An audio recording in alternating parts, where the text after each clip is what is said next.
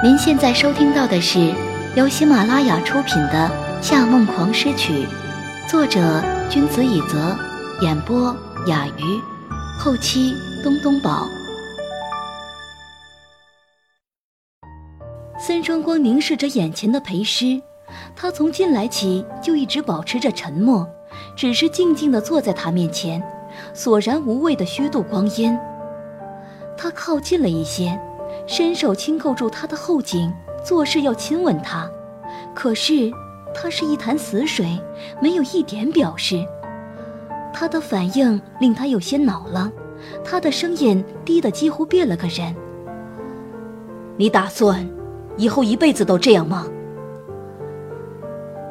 该说的话我都已经说完了，我不想再重复。他的眼睛眯了起来。手松开了一些，像是想放弃，却又像下定了决心一样，顺着他的后颈把束腰裙的拉链拉了下来。感觉到皮肤暴露在空气中，他的瞳孔骤然睁大，眼中有了一丝动摇之色。他终于放轻松了一些，歪着头小声说：“看来，小诗也不是钢铁做的。”他满意的笑着，凑过去想要吻她，他的第一反应却是别过头去。要反悔吗？转过来。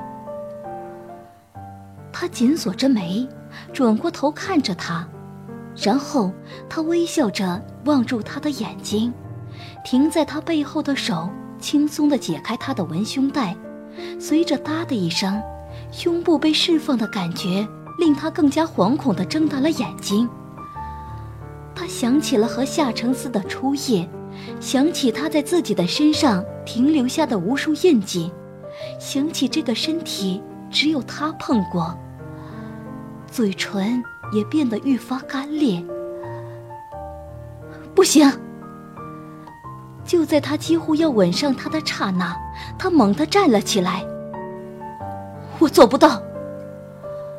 他也跟着站起来，眼神冷冰的逼近他。你以为现在后悔还来得及吗？他每靠近一步，他就后退两步，两人这样进进退退，他很快撞在了墙上。终于，他不再是一张扑克脸，而是一脸负疚的低下了头。其实答应你这个条件，有一部分原因与你有关。和我有关。是，我不能原谅你的错误，可是我又觉得非常对不起你，因为我知道，不管是温柔的一面，还是现在努力想要扮演坏人的一面，都只是你的表象。实际上，你比任何人都要孤独。三川光镇住了。而后露出了嘲讽的笑容。哼，你在胡说什么？用别人的缺点来击败对方，这几乎是最卑鄙的方式。但裴氏已经别无选择，他只能快速说道：“第一次见面，你告诉我你说你喜欢寿命短暂的樱花，我就知道你是一个很孤独的人，你没办法选择你的人生。”你从小就不被亲人疼爱，也不能和最爱的人在一起，所以，你说够了吗？他打断了他。你看似拥有一切，实际比谁都可怜。你内心深处渴望得到关心，但你可以拥有金钱、权势，令所有人羡慕不已，却拥有不了寻常人都拥有的普通亲情。因为犯了一点小错，外公就弄瞎了你的眼睛。如果你做了更大的错事，他会毫不犹豫的杀了你。闭嘴！他沉声道：“你不知道自己父亲是谁，你甚至连梦想都没有，而我给了你安全感，让你觉得自己是被关心的，所以你觉得我很珍贵。但是，对不起。”答应你是因为想要陪着你，希望你以后不会一直是一个人。可是，到最后我还是无法动心，真的很对不起。闭嘴！他化作被刺穿七寸的毒蛇，忽然使尽全身力气反抗，变得暴怒起来。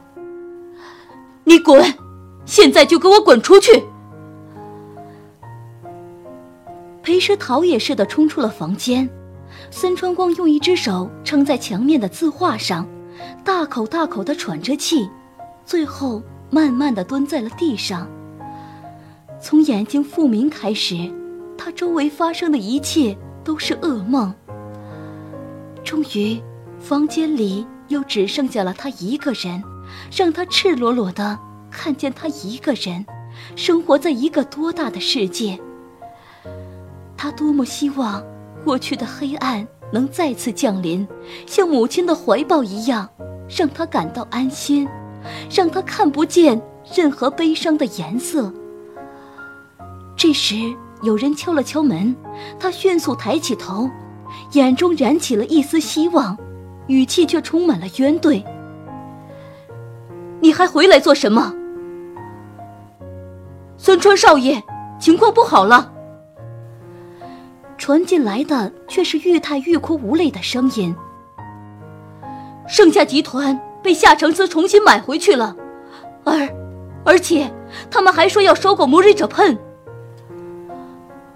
他们不知道，就在过去的四分钟里，盛夏集团已经公开了大股东归位的消息，并且立即狠狠打了 Mori 的脸。森川光坐直了身子，却推翻了地上的烟灰缸。烟灰缸里的水浸满了榻榻米，他慢慢抬起头，就像四肢都像这榻榻米一样变得越来越冰凉。没错，这段时间剩下内部的负债问题他有所了解，但他根本没想到自己会被夏承思反咬一口，而且他也听过窃听器里夏承思说的一段话，原来夏承思不是在说笑。回去告诉森川光，想要收购盛夏，只靠一点财力是不够的。一口气吃下这么大的东西，他们会噎着自己，最后还是得吐出来。从一开始，夏承思就知道会有这一天。此时的森川岛之野已经快气疯了，他在飞机上的电话中得知这个措手不及的消息，闭上眼睛。静静听着电话那头 Mori 董事会的报告，长长的深呼吸了几次，枯老的手握紧了刚被送上来的木内盒饭。但是已经等不到对方说完了，他举起那个豪华饭盒，把它砸在乘务员身上。夏明成那个二儿子太碍眼，太狡猾，你们给我听着，绝不能让他活着。他声音发抖，几乎要把电话线都扯断。还有裴师，裴师在哪里？不要让他跑了。而此时的夏承思还在心情愉悦地打着高尔夫球。不过没多久，他就收到了一个副总裁的道喜电话。邵总，你看到新闻了吗？我，我们真是太幸运了，盛夏回来了。哼。这和运气没什么关系，我们连普兰 B 都没有用上。他挂断了电话，把高尔夫球轻轻推进洞里，淡淡的笑了一下。哼，Beast Ball。第八乐章，幸福开端。英雄的心，尽管被时间消磨，被命运削弱，我们的意志坚强如故。坚持着奋斗、探索、寻求，而不屈服。丁尼生。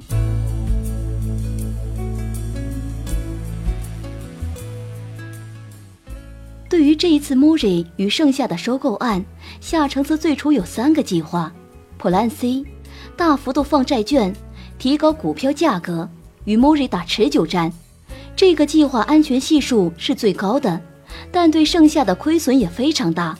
一旦实施，整个企业会元气大伤最少五年。Plan B，先使用反收购政策抬高收购成本，再利用媒体全球性炒作，让所有人知道盛夏股票暴跌，但莫瑞还是有很大兴趣。那么，人们都会产生盛夏股票被低估的心理作用，都会来买股票。如此一来，盛夏的收购成本就会高到莫瑞无法收购。这个计划是很安全又没有损失的，原本是夏承思最想采用的策略。但得知森川光的身份以后，他知道莫瑞的收购计划是志在必得。一旦盛夏股票的价位恢复正常，他们一定会卷土重来。下一次他们准备有多充分，就无从得知了。所以他最终执行了 Plan A。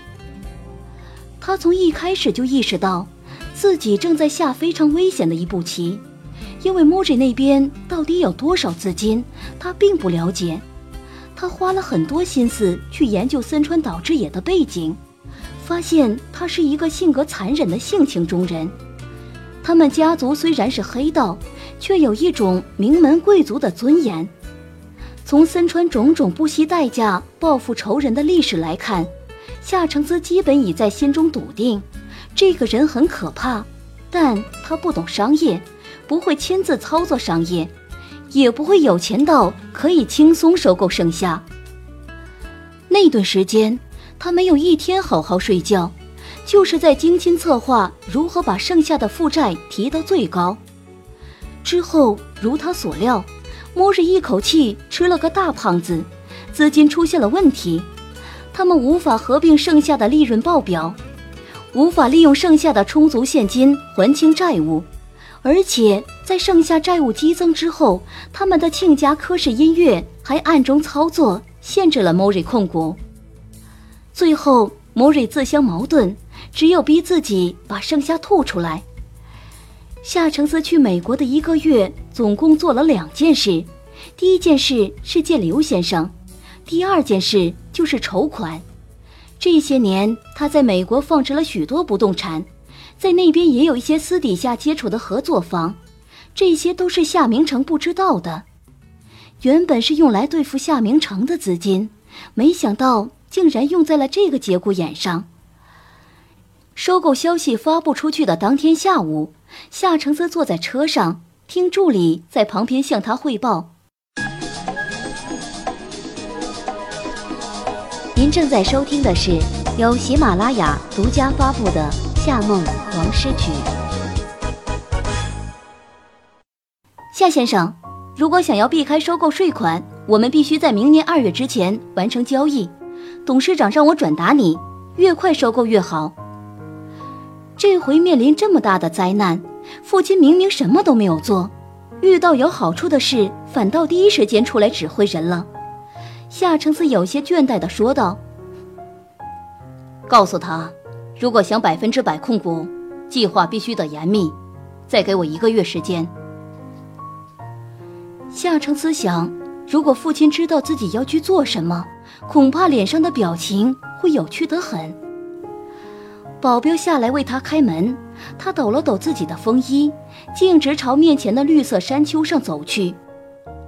在那半山腰上有一个大型亚洲博物馆，门口立着一块孤零零的文化交流纪念碑。这里的草坪都经过精心修剪，石头铺制的地面留下了时代的气息。二十多年前。当人们的生活里还没有被各种电子产品和新兴的娱乐方式充斥，这里曾经是文人雅士们最喜欢光顾的地方。因此，哪怕是在他已经没落的现今，他浑身也散发着不允许新生文化抹去的威严。这座建筑的设计师来自日本京都，他在门前的石碑线词上刻下了丁尼生诗篇《尤利西斯》。虽然我们的力量已不如当初，但我们仍是我们。英雄的心，尽管被时间消磨，被命运削弱，我们的意志坚强如故，坚持着奋斗、探索、寻求，而不屈服。在这段话的下方，刻着世界各国赞助者的名字，其中有一个人的名字很特别，夏美笑。很显然，美秀是一个日本女子名，夏却是一个中文姓氏。夏承思很快看见这个名字，然后转头，对早已站在这里许久的人说道：“在这里，是不是突然有了思乡情怀？”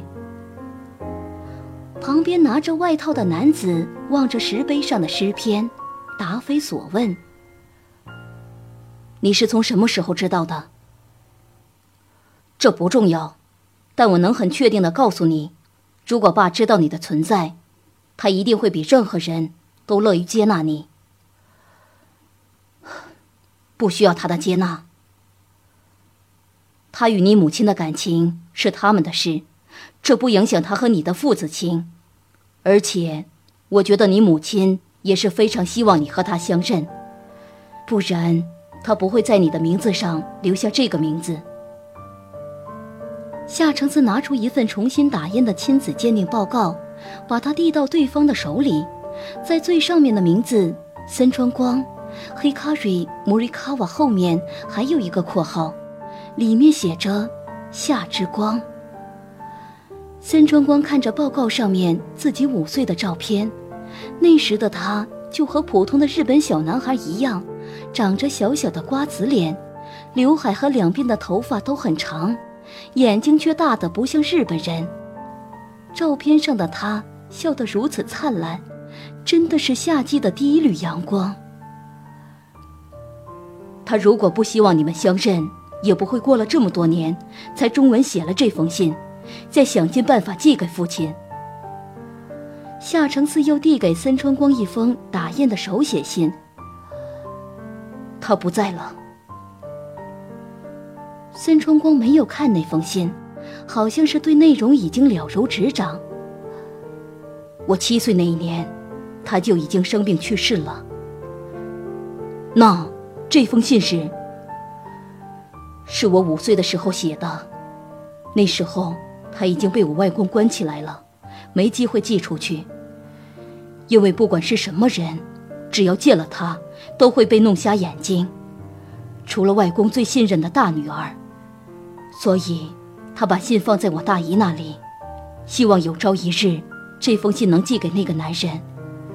可是，大姨很听外公话，不愿意这两个人再有联系。前两年，他会背着外公把他寄出来，大概是因为母亲逝世二十周年一到，他就终于想通了。说到这里，森川光低头看了一下那封信，眼眶终于湿润了。我不知道这封信是否能顺利寄到你那里。现在无法接触外界的我，也不知道你过着怎样的日子。这些年，你过得好吗？还会再去亚洲文化博物馆吗？那可是我们初次见面的地方呢。到现在还记得啊，第一次看见你的时候，就已经有一种，啊，以后大概会麻烦他了的感觉。对了，我们已经有了一个宝宝，他的名字叫做光，夏之光，夏季的第一缕阳光。真希望光能和你有机会见面，真希望听我们的小光叫你一声爸爸。请你一定要等我们，总有一天，我们一家人会在一起，一直，一直在一起，永远不分开。美笑。这么多年过去，母亲具体长成什么样子，森春光已经不记得了。他只记得，他站在樱花飘落的庭院中，饱含泪水对他笑着，跪在地上抱住了他。他身材纤瘦，皮肤白皙，有漂亮修长的手指和深黑的长头发。虽然那一天。他们相处的时间不长，但他却每时每刻都面带微笑。他蹲下来摸着他的头，一直重复的叫他“黑卡拉”。叫了一会儿，又告诉他“黑卡拉”也要叫光，这是中文的读法，以后一定要学好中文，这样才能和爸爸说话。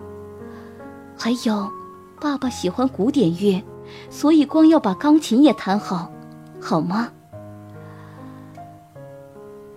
从此以后，母亲那张日益模糊的容颜，就变成了他后来二十多年黑暗生活中所能记住的最后的画面。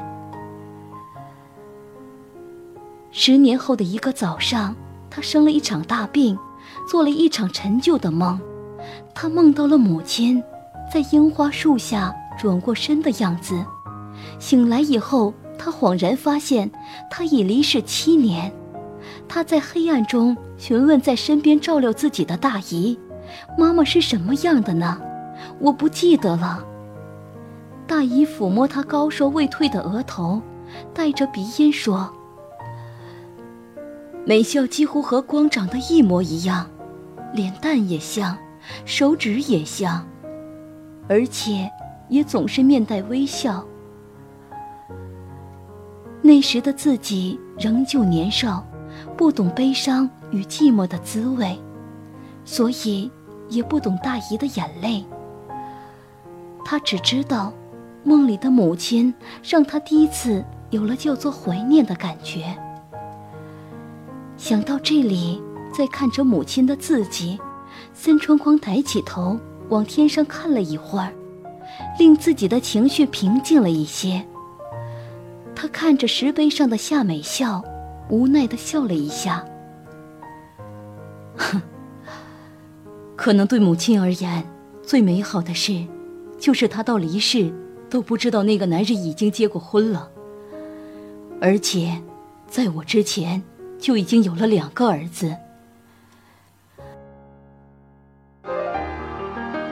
听众朋友，您刚刚收听到的是由喜马拉雅出品的《夏梦狂诗曲》，作者。君子以泽，演播雅鱼，后期东东宝。更多精彩有声书尽在喜马拉雅。感谢您的收听。